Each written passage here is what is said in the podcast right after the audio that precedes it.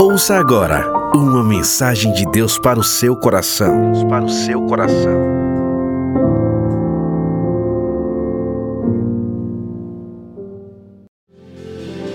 Que a graça de nosso Senhor Jesus Cristo, sua preciosa graça seja com a amada igreja.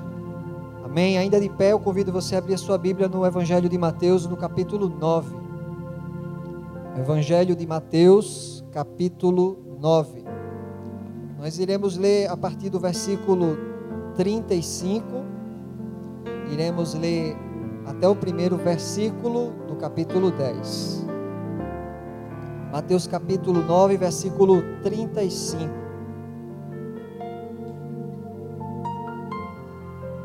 Você achou?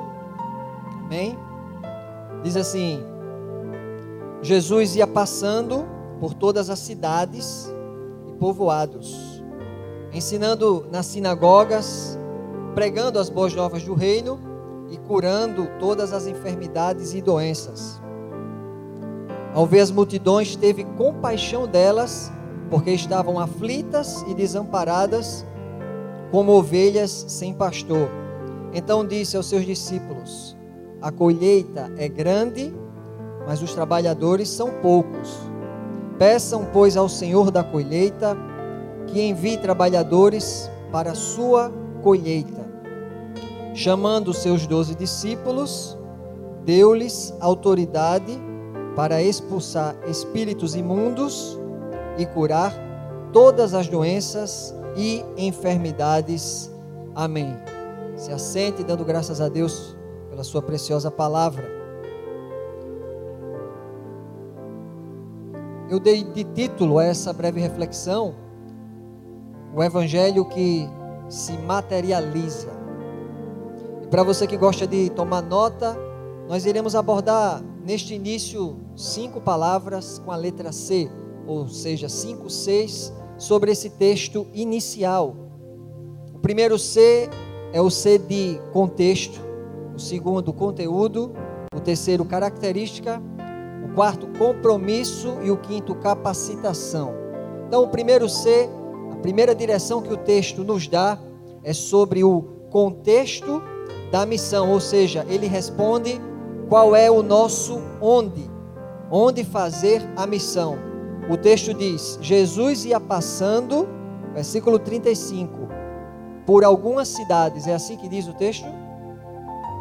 Por todas as cidades e povoados, lugares pequenos, lugares grandes, e essa igreja vai se expandir por todos os lugares que Jesus nos permitir.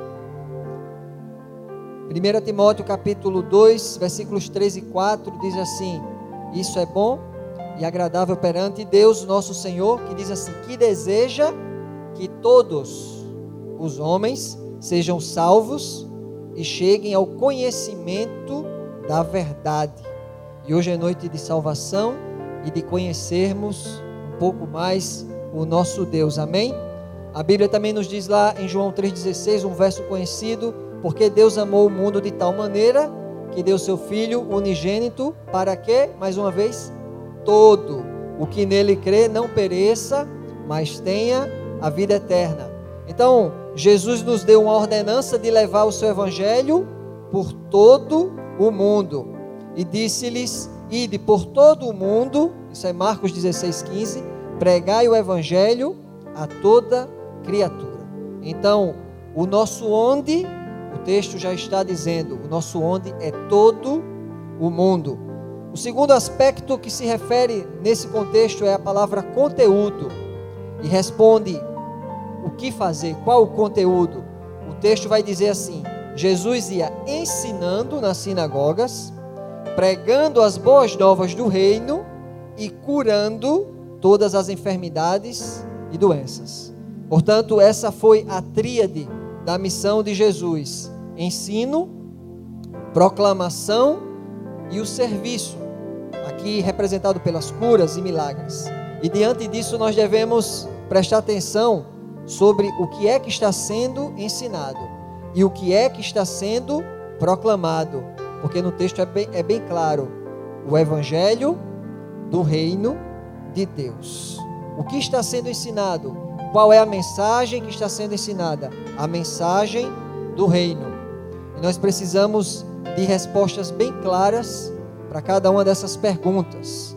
E no decorrer dessa reflexão, eu espero que o Senhor nos traga essas respostas.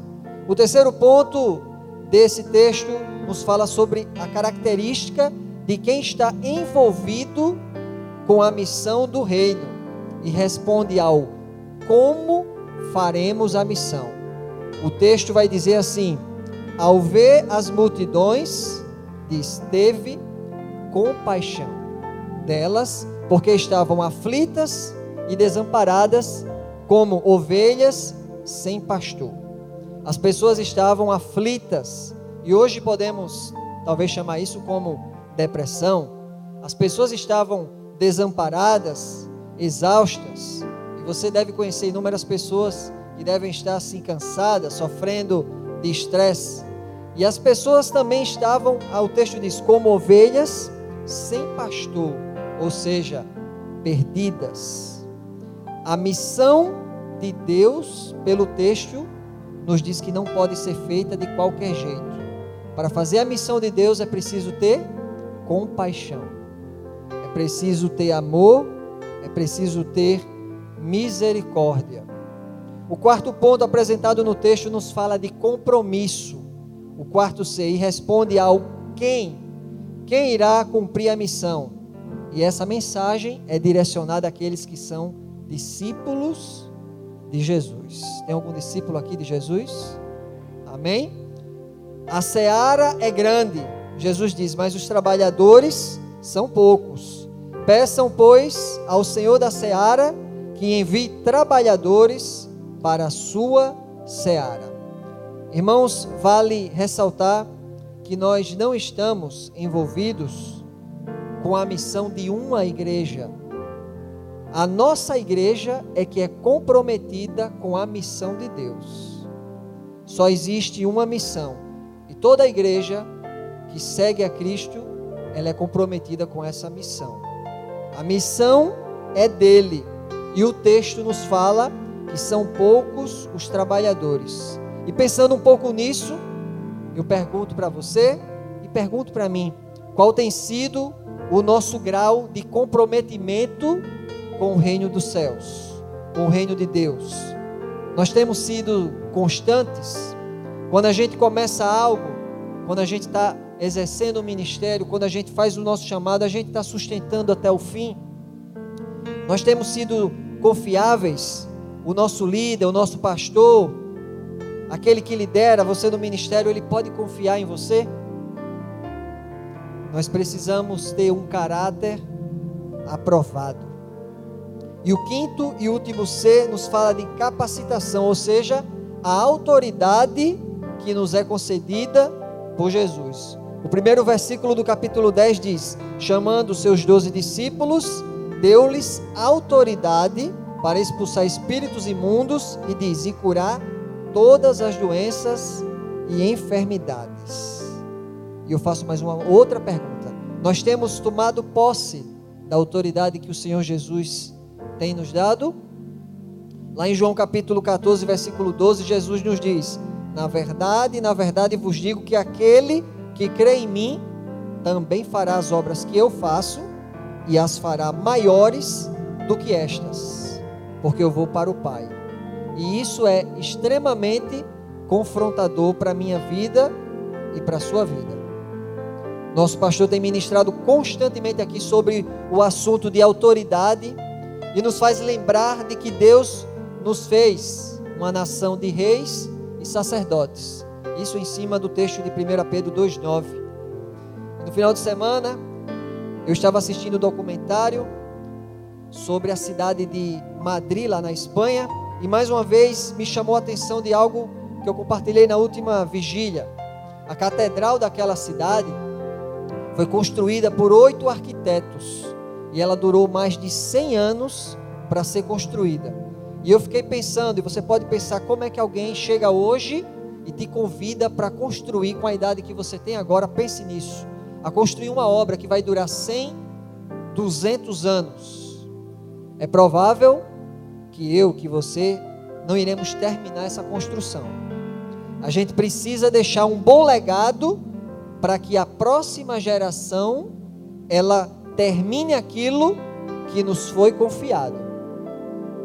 E o que está sendo feito aqui nessa igreja será passado para as próximas gerações e com sucesso. Que a base aqui, você já tem ouvido falar, a base aqui é oração. A base aqui é ouvir Deus e o capital, como temos aprendido aqui, é a fé. Então, irmãos, nós precisamos sonhar com um futuro maior que transcenda o nosso tempo de vida. Não precisamos pensar só nos nossos poucos anos, mas estamos construindo algo, transformando essa cidade para que as próximas gerações elas peguem o bastão e dê continuidade naquilo que o Senhor está começando hoje nas nossas vidas. Amém?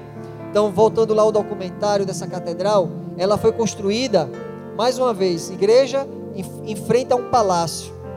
Palácio Real, que é, que é a residência do rei lá da Espanha. E o que me chamou a atenção é que no palácio existe 4.218 quartos. E eu fiquei pensando na hora, é muito príncipe, né?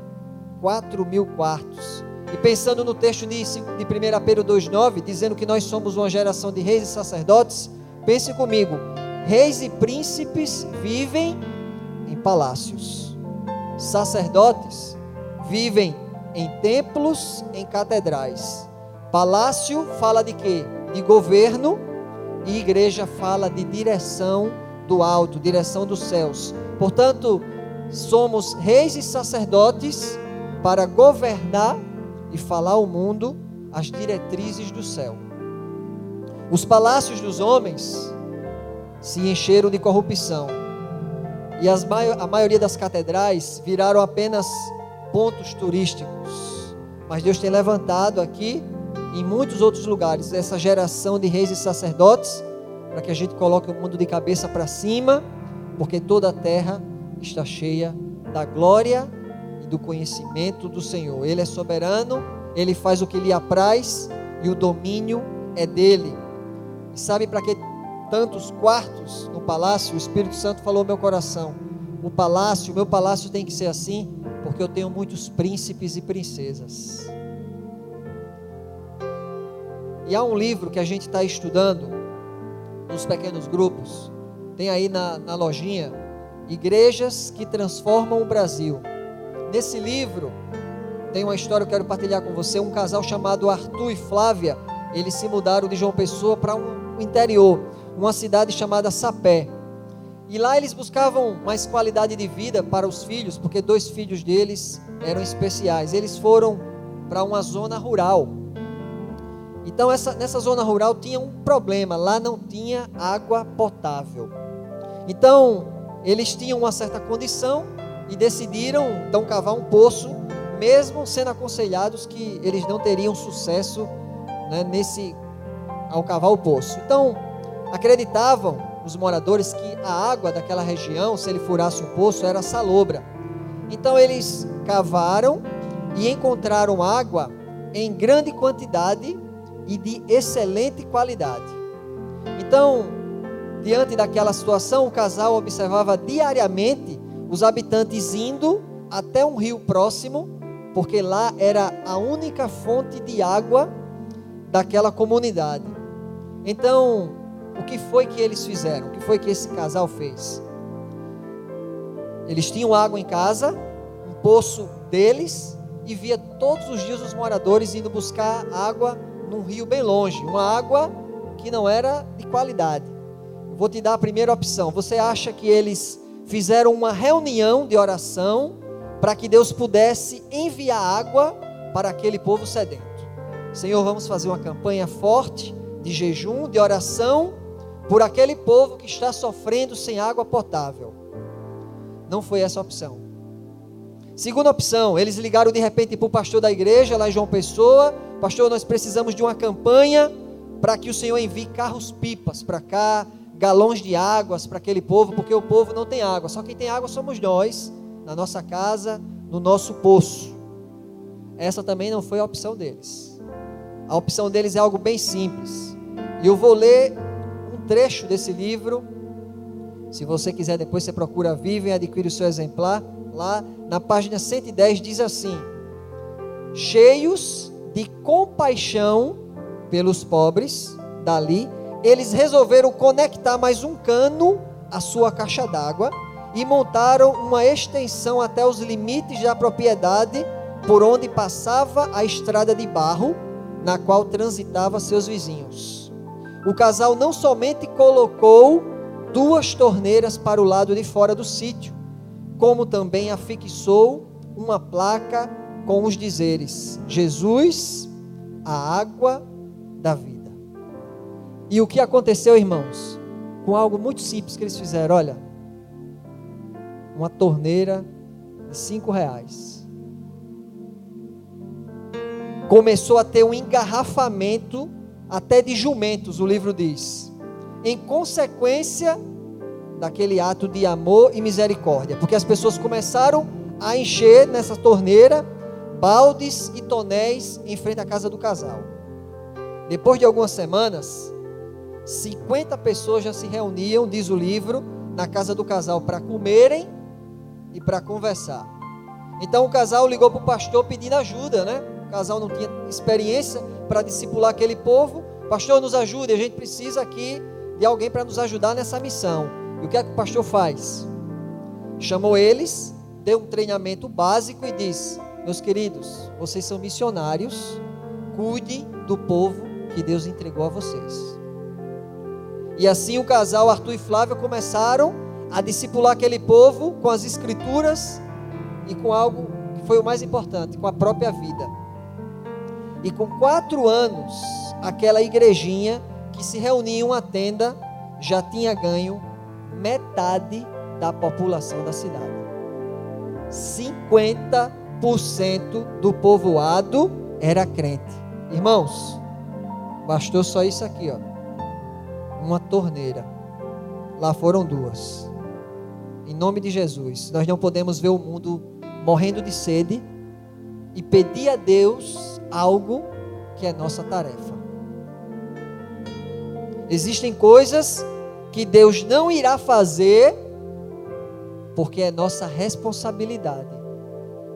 Tiago, capítulo 2, versículo 14 em diante diz: De que adianta, meus irmãos, alguém dizer que tem fé se não tem obras? Acaso a fé pode salvá-lo?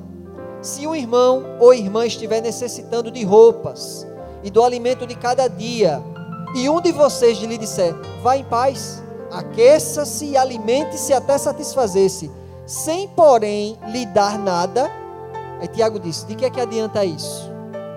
Assim também a fé, por si só, se não for acompanhada de obras, está morta. Mas alguém dirá: Você tem fé eu tenho obras. Aí Tiago diz: Mostre-me a sua fé sem obras, e eu lhe mostrarei a minha fé pelas obras. Não adianta colocar a plaquinha Jesus, a água da vida, se naquele lugar não tivesse uma torneira real com água para aquele povo. Nós devemos ser a materialização do reino de Deus nessa terra. Devemos ser a materialização do amor de Deus da sua graça e da sua misericórdia. Amém? Naquele caso específico dos irmãos, se ama com torneiras. Se demonstra o amor com água real. Há situações, irmãos, que não podemos querer nos enganar dizendo assim: eu estou orando, eu estou jejuando, quando a gente também tem a possibilidade de instalar essas torneiras. Tiago 4,17 vai dizer: Pensem nisso, pois quem sabe que deve fazer o bem e não faz, comete pecado. O sobrenatural é tarefa de Deus, mas as torneiras somos nós que devemos instalar. Preste atenção nisso. Não podemos viver um modelo de espiritualidade que nos retira, que nos desresponsabiliza do processo de implantar o reino de Deus na terra. Por isso, na tríade de Jesus, há a proclamação, há curas e milagres, mas há o ensino. E porque espiritualidade tem a ver com aprender, com discernir. Aprender é um aspecto cognitivo. Abra sua Bíblia, Mateus 13, versículo 13. Nosso pastor pregou sobre isso domingo, não sei, esses dias aí. Eu anotei esse texto e tenho ruminado. Mateus 13, versículo 13. Vamos mais uma vez visitar esse texto. Palavras de Jesus. Mateus 13, 13 diz assim: Por isso lhes falo por parábolas, porque eles vendo, não veem, e ouvindo, não ouvem nem compreendem. E neles se cumpre a profecia de Isaías, que diz: Ouvindo, ouvireis, mas não compreendereis, e vendo, vereis, mas não percebereis.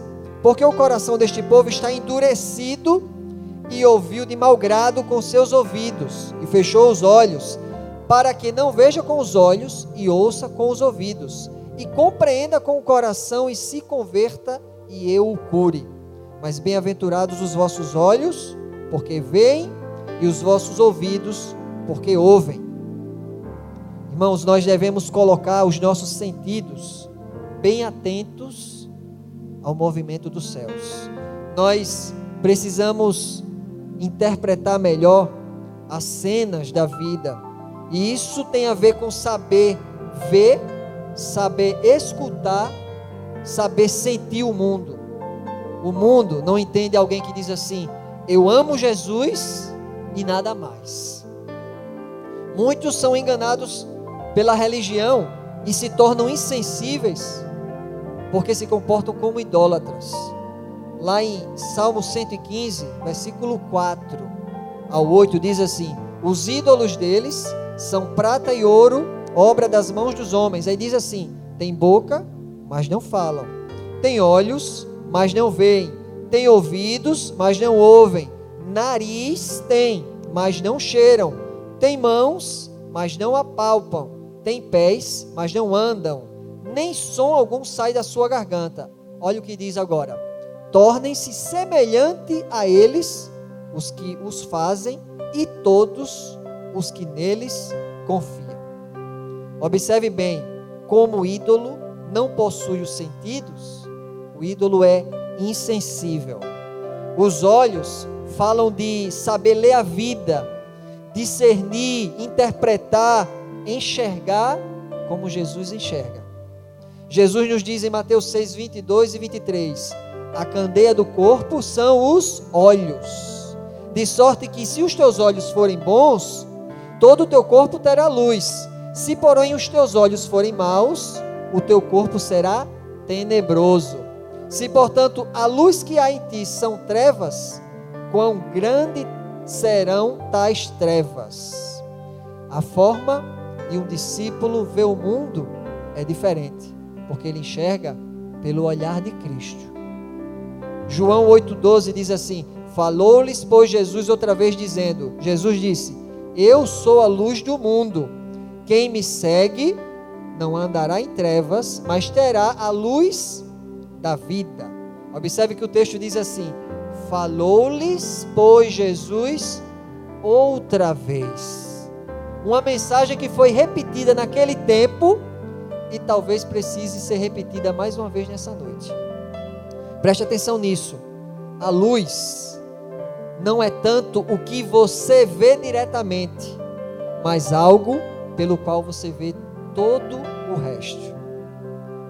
E é por isso que Jesus, sendo a luz do mundo, ele nos ilumina para que a gente possa, através do olhar dele, olhar, interpretar o mundo da maneira correta.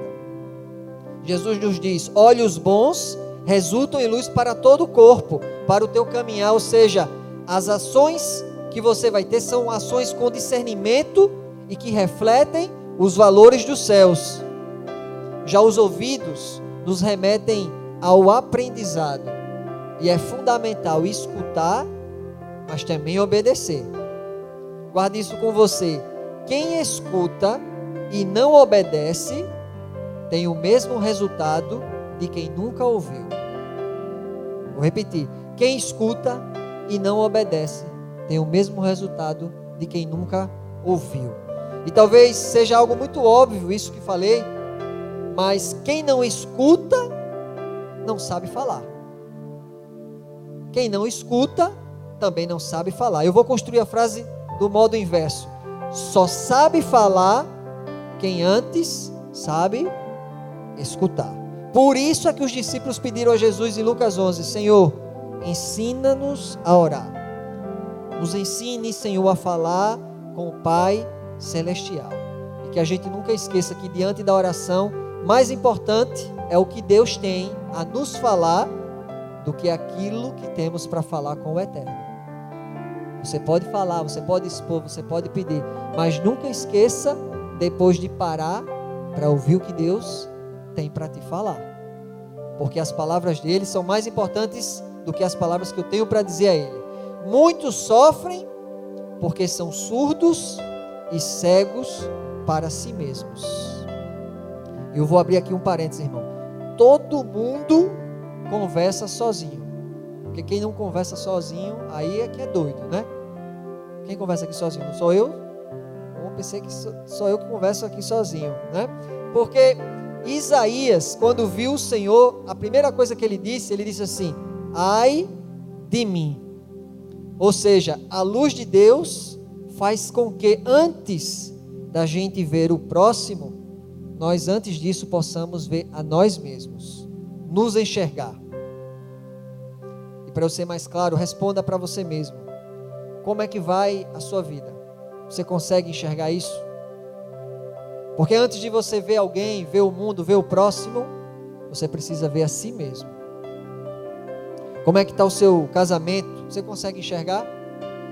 Você está feliz, está satisfeito? Como é que está o seu coração? Como andam as suas emoções?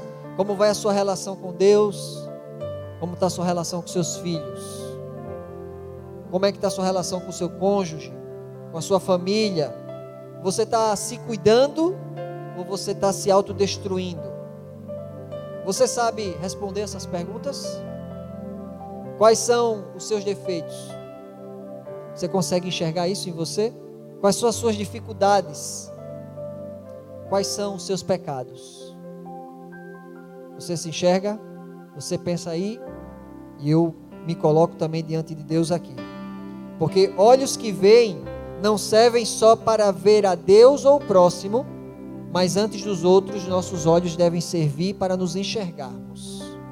Isso é saudável. Não podemos tentar nos enganar, irmãos, mas devemos ser sinceros, porque nós estamos diante daquele que nos sonda e diante daquele que nos conhece. A questão aqui é se você se conhece, se você aprendeu a se ver e aprendeu a se ouvir. O caminho da cura sempre vai começar com sinceridade, humildade e arrependimento. Por isso, mais uma vez, a importância dos termos olhos que veem e ouvidos que ouvem. E hoje é noite de cura para o nosso coração, para os nossos olhos, para a nossa boca. Os fariseus, eles ouviram as palavras de Jesus eles viram as obras de Jesus, mas estavam tão cegos e surdos em seus rituais religiosos, que lá em Lucas 11, 15, eles disseram assim: Ele expulsa os demônios por Beuzebu, príncipe dos demônios. E é por isso que muita gente entra nos templos religiosos e entendem tudo como os fariseus. Tudo errado, tudo ao contrário. Jesus está fazendo a obra, operando milagres, libertando, salvando e as pessoas se comportam como fariseu, dizendo: Isso não é de Deus, porque falta-lhes a luz do mundo, falta-lhes discernimento. E é por isso que nós encontramos muitas vezes nas Escrituras, e Jesus também disse: Quem tem ouvidos para ouvir, que ouça. E o que o texto está falando, irmãos, não é quem tem o pavilhão auditivo, não. O que ele está dizendo aqui, que Jesus está ensinando, ele está ensinando através de parábolas. E a minha oração aqui é que a gente saia mais sensível à voz do nosso Deus, que a gente possa ver o mundo através dos olhos de Cristo e possamos ter uma capacidade interpretativa da vida e do reino de Deus de modo mais aguçado. E nesses últimos tempos, muitas pessoas que pegaram esse Covid, eles ficaram, né? Inclusive eu, ficamos sem olfato, ficamos sem paladar. Né? As pessoas foram afetadas, muitos ficaram sem sentir o gosto né, das comidas. E algo interessante, Paulo diz, se você quiser abrir sua Bíblia lá em Coríntios, 2 Coríntios capítulo 2, abra sua Bíblia. 2 Coríntios capítulo 2, versículo 14.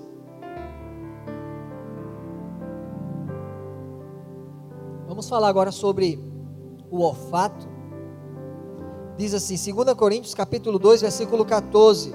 Paulo vai dizer: "Graças, porém, a Deus, que em Cristo sempre nos conduz em triunfo, e por meio de nós manifesta em todo lugar a fragrância do seu conhecimento, porque nós somos para com Deus o bom perfume de Cristo, tanto nos que são salvos como nos que se perdem. Para, e, para com estes, cheiro de morte para a morte, para com aqueles, aroma de vida para a vida. Quem, porém, é suficiente para estas coisas? Então, observe quantas coisas profundas há nesse texto. Primeiro, um Deus que sempre nos conduz em triunfo. Segunda coisa que eu tirei aqui, marquei no texto, há uma fragrância que deve ser manifesta. E o texto diz que essa fragrância se manifesta por nós, por mim e por você. Amém? O perfume, o texto diz que é de Cristo. O perfume é de Cristo. Então, só fica com cheiro de Jesus quem anda com Jesus. Só fica com cheiro de Jesus quem é como João, que deitava a cabeça no peito de Jesus. Quem tem intimidade com Jesus, e você já deve ter tido essa experiência. Você cumprimenta alguém na rua, você dá um abraço em alguém, no amigo, e você volta para casa com o perfume daquela outra pessoa. E o perfume de Cristo é do mesmo jeito, é para quem tem intimidade com o Mestre, quem anda com Jesus, volta para casa com o perfume de Jesus. E é por isso que o olfato é necessário. E há ocasiões e situações em que dizemos: Jesus está aqui, estou sentindo o aroma, o perfume de Cristo. E por onde eu e você passarmos, nós que nós possamos exalar a fragrância de Cristo e o mundo possa olhar para a gente e dizer assim: vocês têm cheiro de Jesus, vocês têm o um perfume de Cristo. Já aqueles que perdem o paladar não conseguem provar o pão da vida. É por isso que tem muita gente que participa das reuniões religiosas e volta para casa faminto. Tem boca, mas não sabe comer não consegue se alimentar, não consegue se nutrir, porque a vida de idolatria é vida de insensibilidade. E tal como o texto diz, o ídolo, ele não vê, ele não ouve, ele não cheira, não sente nada. É gente que a gente pergunta assim: como vai a sua vida? Diz assim: tanto faz como tanto fez. É gente que coloca para tocar músicas que dizem que deixa a vida levar ele, porque não tem mais direção, e não tem ouvidos para ouvir.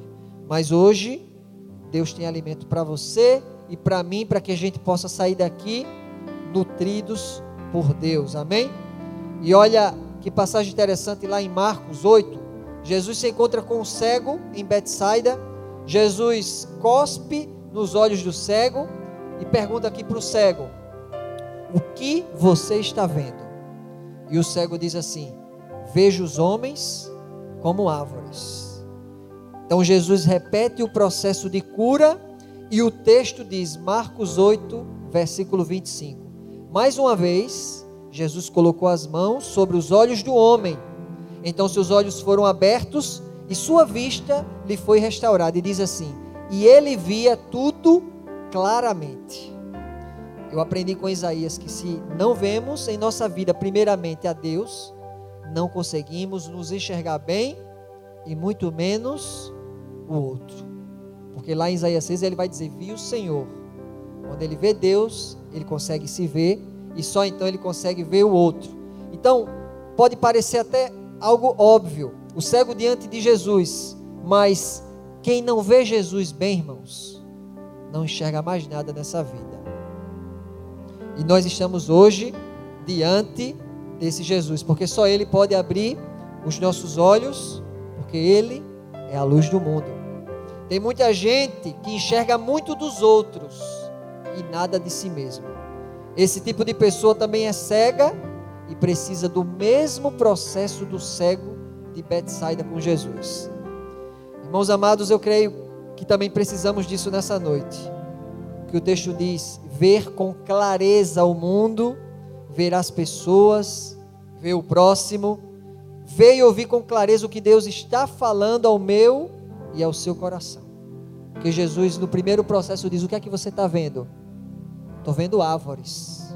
Jesus disse: Não, você precisa ver pessoas. Você precisa ver gente. E Jesus continua o processo terapêutico ali com aquele homem, para que ele possa ver claramente. Talvez alguém possa ter entrado aqui como aquele cego, precisando enxergar as coisas com mais clareza. Alguns religiosos dizem: Eu vejo o Senhor, mas se não vê o próximo, irmão, você não está vendo a Deus. Talvez também tenhamos perdido o sentido do tato. Vivemos um tempo onde nós temos que viver afastado dos outros, isolados, né, por causa do vírus. E talvez nós tenhamos perdido esse poder do toque, a capacidade de abraçar, de externar o carinho e a ternura. O nosso Jesus, ele almoçou com publicanos, conversou com prostitutas, brincou com crianças e tocou em leprosos. Gente que era considerada impura e doente. Mas quando Jesus toca o leproso, não é a lepra que vem para Jesus, é a cura que vem para o doente. E no livro A Dádiva da Dor, do Philip Yancey, com o Dr. Paul Brand, ele diz assim uma história que me toca muito. Esse médico passou 25 anos na Índia, cuidando de leprosos. Ele diz que quando chegou lá na Índia, foi fazer as primeiras consultas, ele não falava ainda o idioma, precisava de um intérprete. Ele pediu para o intérprete sair da sala para poder examinar o paciente. O paciente cheio né, de, de feridas por causa da lepra, um indiano. E de repente o homem começou a chorar, chorar, chorar. O homem chorou desesperadamente. Ele chamou o intérprete correndo, só não entendi nada. Que mal comecei a conversar com ele, ele começou aqui a chorar desesperado. O que foi que aconteceu? O homem falou lá com o indiano. E aí então ele se voltou para o doutor Paul Brand, o médico, e disse: Ele está chorando, doutor, porque tem 12 anos que ninguém tocava nele. O senhor botou a mão no ombro dele para examinar. Há uma cidade lá fora, irmãos.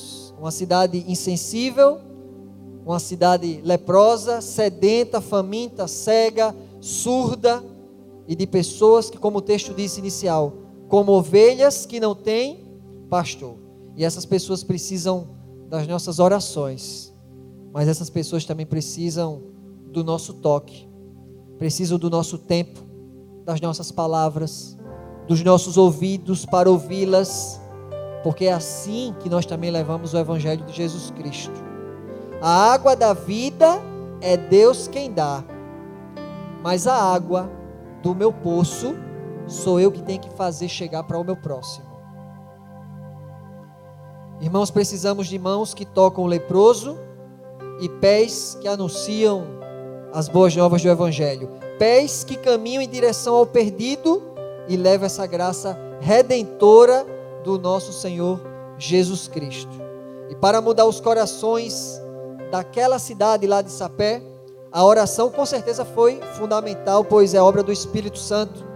Mas para fazer encanação chegar, irmãos, precisou de muito trabalho.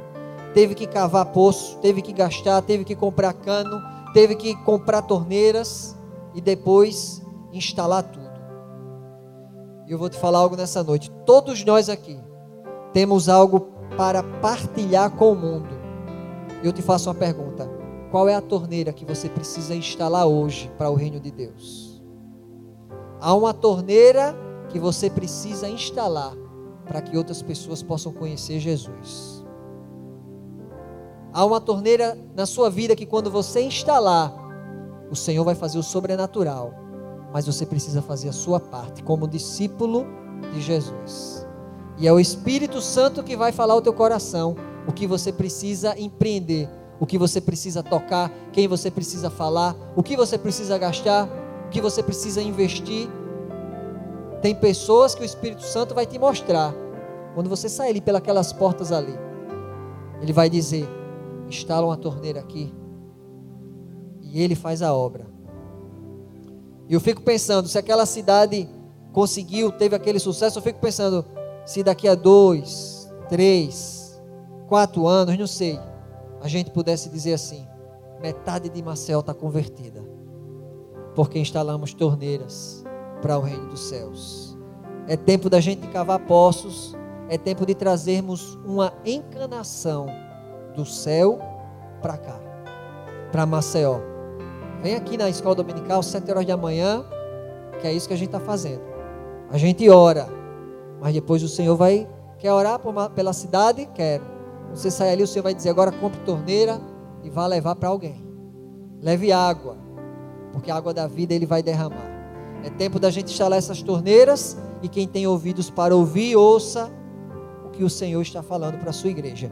E eu me encaminho já para o final com as palavras de Jesus, lá em Mateus 13, versículos de 15 a 16, ele diz assim: Porque o coração deste povo está endurecido e ouviu de mau grado com seus ouvidos, e diz: E fechou os olhos para que não veja com os olhos, e ouça com os ouvidos, e compreenda com o coração, e se converta, e eu o cure. Corações sensíveis, olhos que veem e ouvidos que compreendem, irá gerar um coração convertido e um coração curado.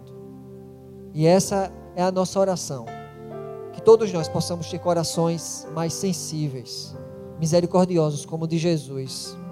Olhos que sabem interpretar melhor a vida, que têm discernimento, ouvidos que compreendem, que aprendem, que aprendem, mas obedece. E isso tudo gera na gente um coração curado e convertido. A equipe de louvor pode subir. E essa canção diz assim: Eu ouvi mil histórias de como alguns vêm a ti. Diz assim: Mas eu ouvi tua doce voz na escuridão. Ainda que você esteja na escuridão da vida, em trevas, você vai ouvir essa noite a doce voz do Senhor. Ele diz assim: Eu sei que muitos procuram respostas em todo lugar, mas ele diz assim: Mas eu sei que nós procuramos respostas que só tu podes dar. Talvez você entrou nessa noite aqui procurando respostas, das quais você já andou o mundo todo, mas tem respostas que só Deus pode te dar. E que nessa noite o Espírito Santo possa falar com você. Você pode se colocar diante de Deus, você pode se derramar diante de Deus em humildade, com certeza o Senhor vai falar com você. Basta para isso a gente ter ouvidos para escutar, ainda que na escuridão. O salmista disse: Mesmo quando eu andar por um vale de trevas e morte, não temerei mal algum. Ele disse: Porque tu estás comigo. E eu encerro com as palavras do apóstolo Pedro, que faz uma indagação parecida, e ele mesmo responde lá em João 6,68: Senhor, para quem iremos? E ele mesmo responde: Tu tens as palavras de vida eterna. Siga IBK nas redes sociais, no YouTube, IBK Maceió, no Facebook, Cononia Maceió, no Instagram, arroba IBK Maceió. E fique por dentro de todas as novidades.